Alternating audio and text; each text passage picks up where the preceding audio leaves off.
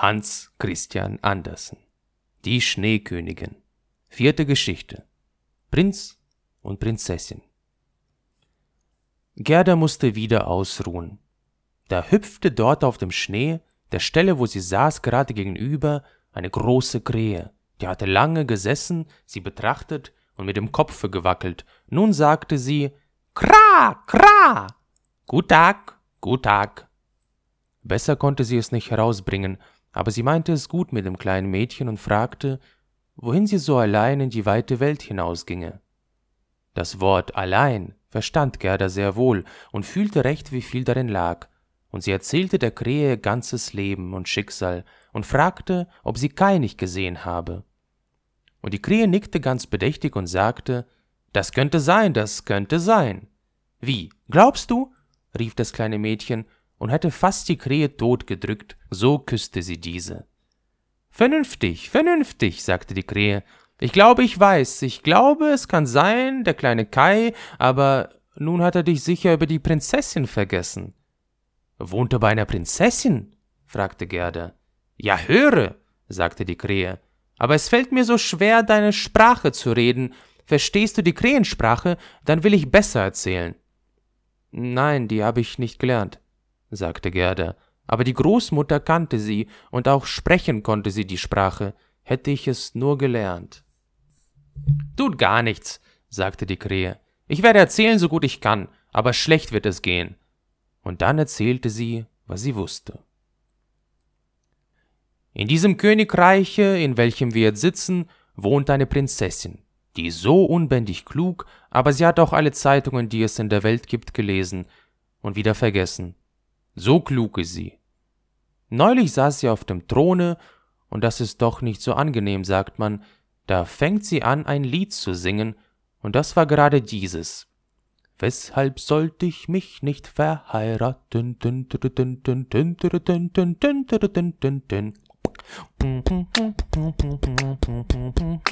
Heiraten. Höre, da ist etwas dran, sagte sie und so wollte sie sich verheiraten. Aber sie wollte einen Mann haben, der zu antworten verstand, wenn man mit ihm sprach. Einer, der nicht bloß dastand und vornehm aussah, denn das ist so langweilig. Nun ließ sie alle Hofdamen zusammentrommeln, und als diese hörten, was sie wollte, wurden sie sehr vergnügt.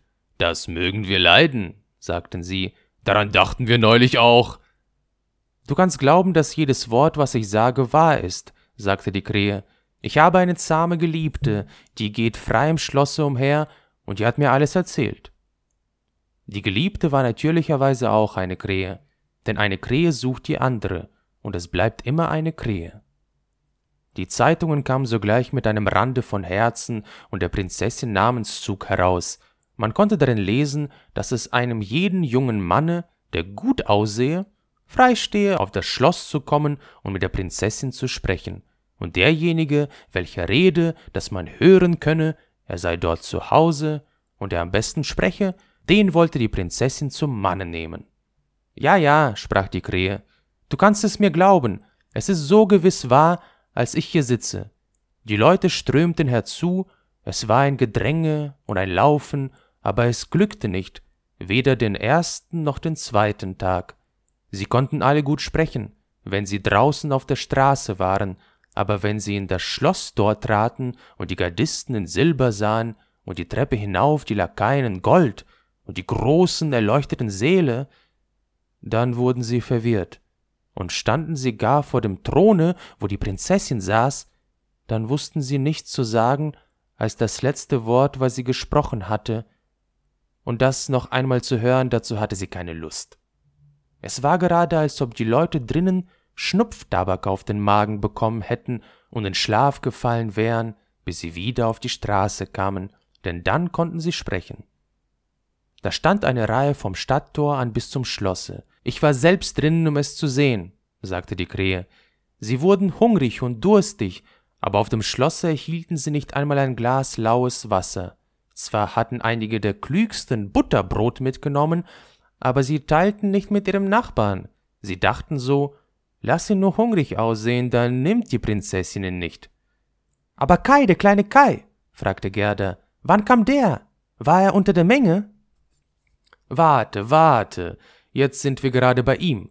Es war am dritten Tag, da kam eine kleine Person, ohne Pferd, ohne Wagen, ganz fröhlich gerade auf das Schloss zumarschiert.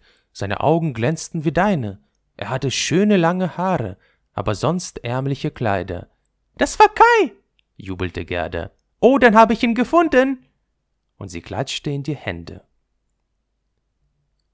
Er hat ein kleines Ränzel auf dem Rücken, sagte die Krähe. Nein, das war sicher sein Schlitten, sagte Gerda, denn mit dem Schlitten ging er fort. Das kann wohl sein, sagte die Krähe.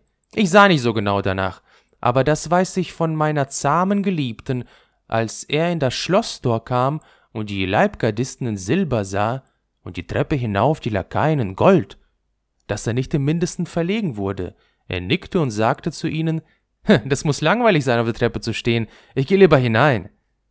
Da glänzten die Seele von Lichtern, Geheimräte und Exzellenzen gingen auf bloßen Füßen und trugen Goldgefäße. Man konnte wohl andächtig werden. Seine Stiefel knarrten so gewaltig laut, aber ihm wurde doch nicht bange. Das ist ganz gewiss, Kai, sagte Gerda. Ich weiß, er hatte neue Stiefel an. Ich habe sie in der Großmutter Stube knarren hören.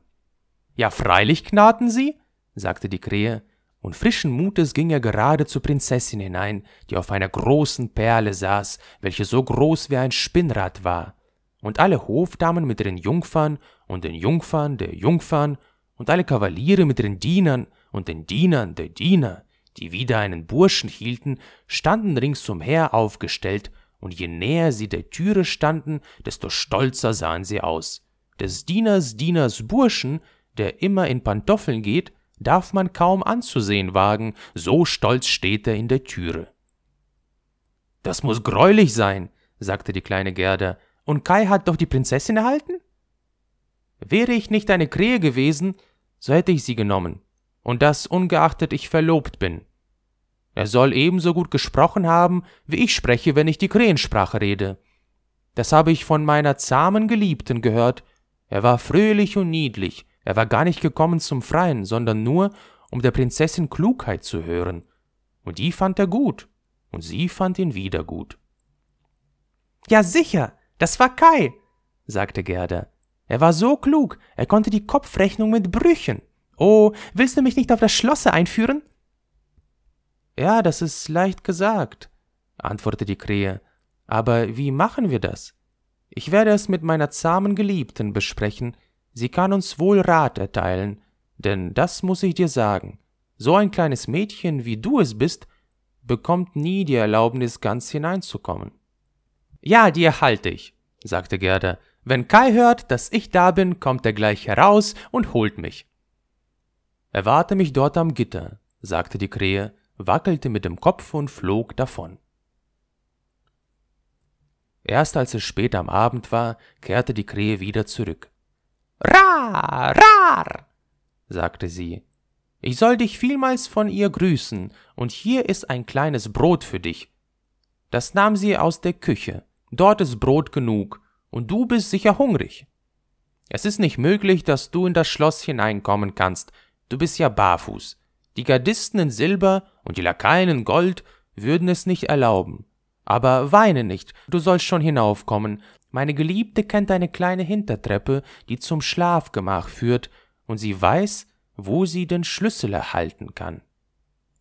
Und sie gingen in den Garten hinein, in die große Allee, wo ein Blatt nach dem anderen abfiel, und als auf dem Schlosse die Lichter ausgelöscht wurden, das eine nach dem andern, führte die Krähe die kleine Gerda zu einer Hintertür, die nur angelehnt war.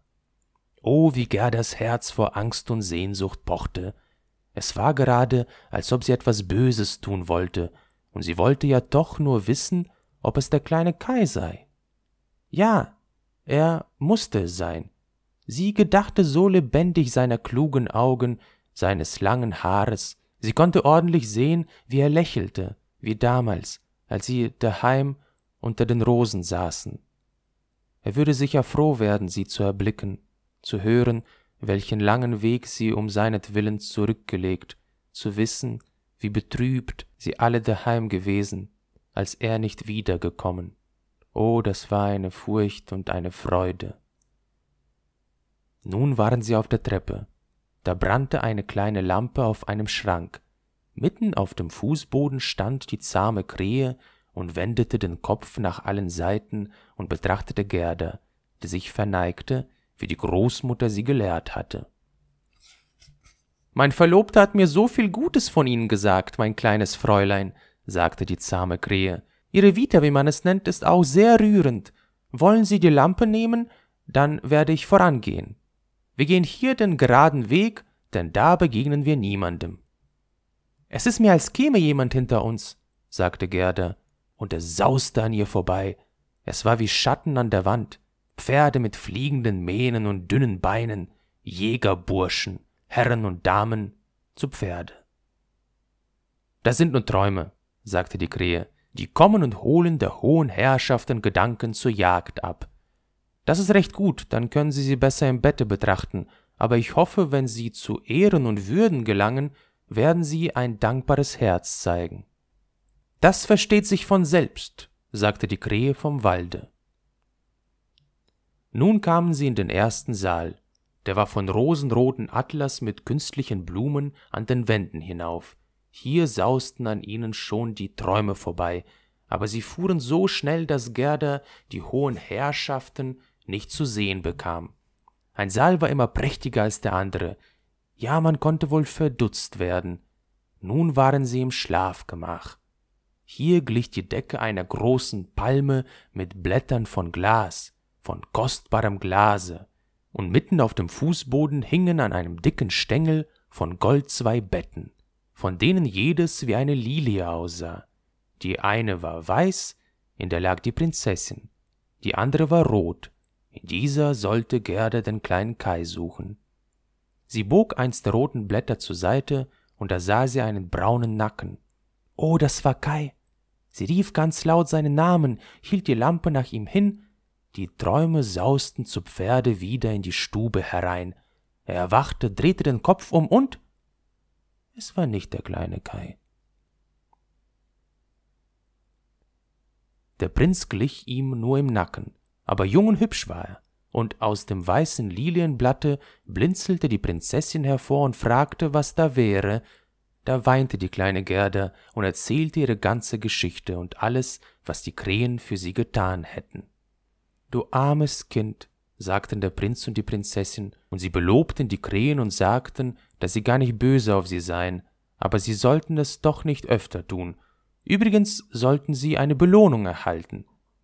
Wollt ihr frei fliegen? Fragte die Prinzessin, oder wollt ihr feste Anstellung als Hofkrähen haben, mit allem, was in der Küche abfällt? Und beide Krähen verneigten sich und baten um feste Anstellung, denn sie gedachten des Alters und sagten, es wäre so schön, etwas für die alten Tage zu haben, wie sie es nannten. Und der Prinz stand aus seinem Bette auf und ließ Gerda darin schlafen, und mehr konnte er nicht tun.